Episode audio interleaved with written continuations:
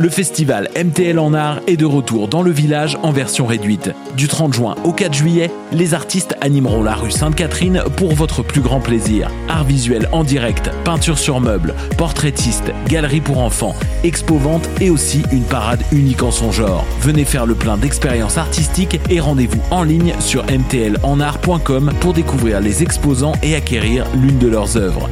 Du 30 juin au 4 juillet, c'est un rendez-vous à ne pas manquer.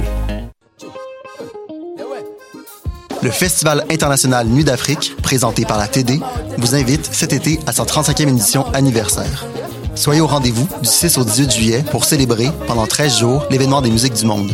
Cette édition innovante, en salle, en plein air et en web diffusion, vous propose une fusion entre passé et présent, riche en histoire et découvertes musicales.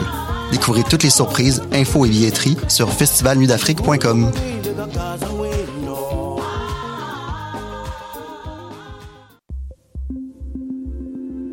Comment perdre ton argent avec Vallée du Hamel?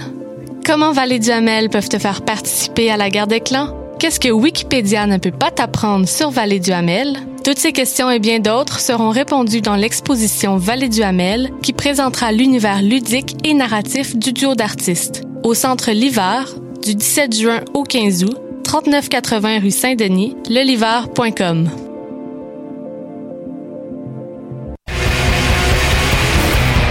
Hey, it's Alex from and you're listening to CHOQ Montreal.